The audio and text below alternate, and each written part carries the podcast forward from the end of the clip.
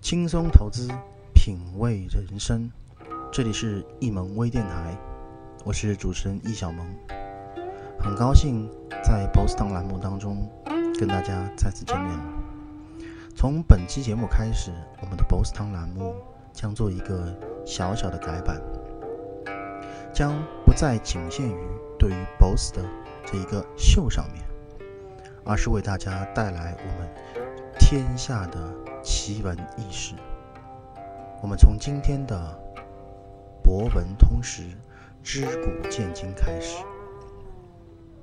今天跟大家聊的是中国历史上的十大冤案。今天是第一段，我们将编成一个系列，在接下来的节目当中为大家一一展现。从比干抛心到清朝文字狱，中国历史上的冤案、冤狱何其之多。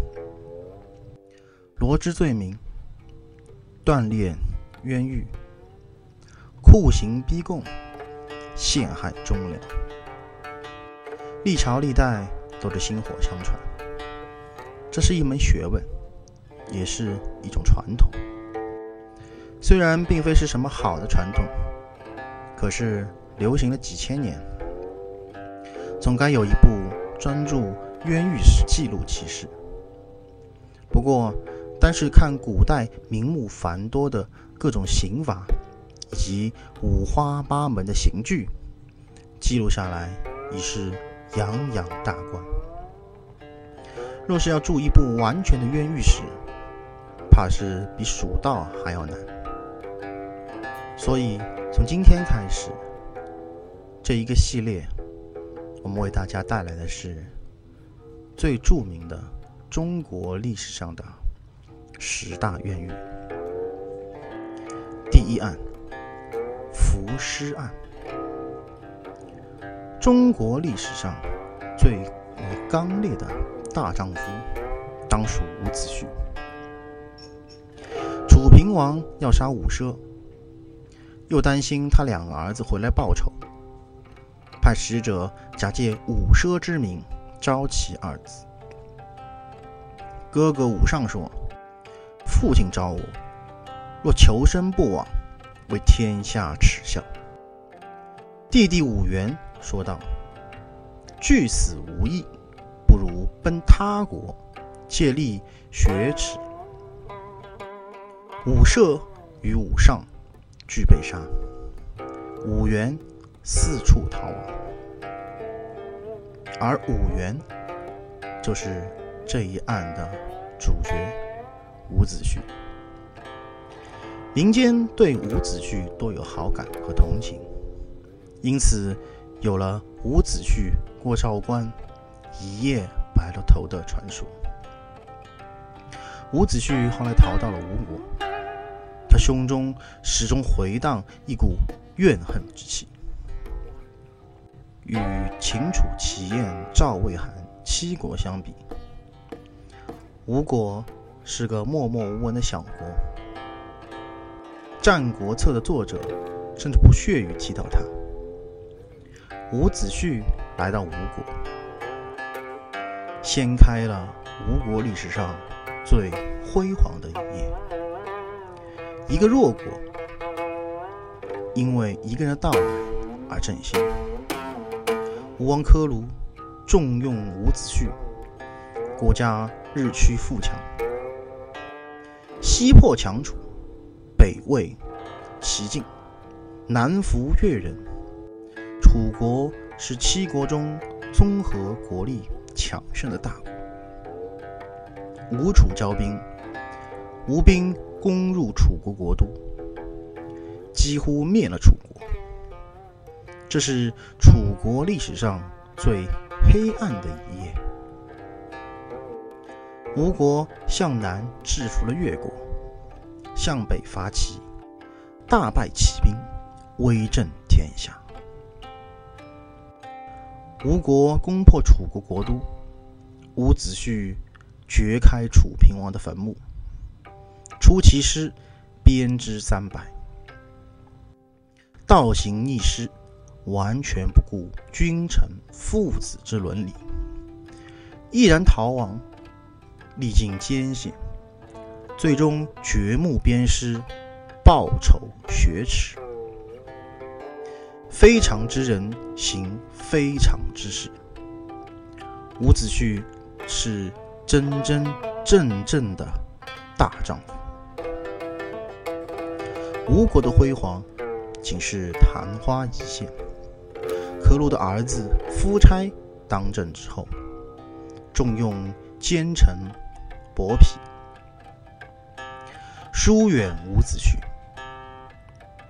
其实越王勾践正在卧薪尝胆，一心灭吴，吴国危在旦夕。而伍子胥敏锐地感觉到即将发生的亡国之祸。数字进谏：越王为人能辛苦，今王不灭，后必毁之。夫差不听，偏听信奸佞之臣伯喜的谗言，竟然刺刀令伍子胥自刎。刚烈的伍子胥磨颈之前，对其舍人说道。把我的眼睛挖出来，悬在吴东门之上，我要看一看越寇是如何经此门灭吴的。夫差得知此话，大怒，令人用马革裹伍子胥之尸，浮尸江上。卧薪尝胆的勾践，果然灭了吴国。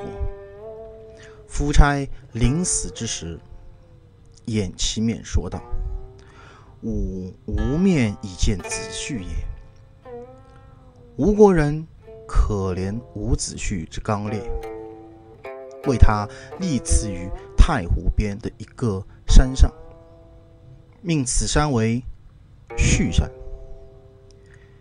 一个人的到来可以兴国，一个人之死可以亡国。这就是伍子胥的故事。直言惹祸，真话说不得。犯龙颜即见，龙颜就要大怒，要杀头。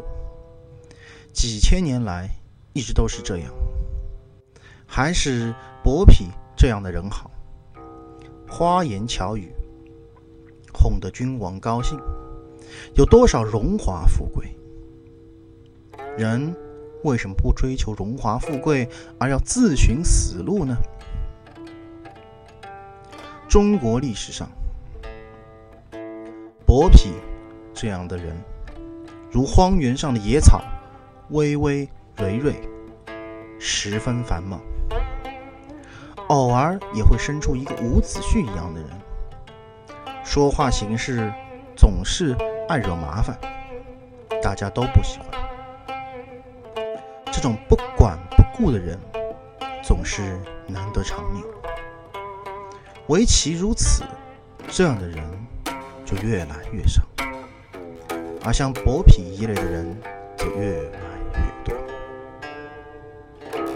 好了，今天的节目就为大家读到这里。我们下次的节目依然是这个系列。我们先来做一个小小的预告，第二案。兔死狗烹，讲的是越王勾践和范蠡、文仲的故事。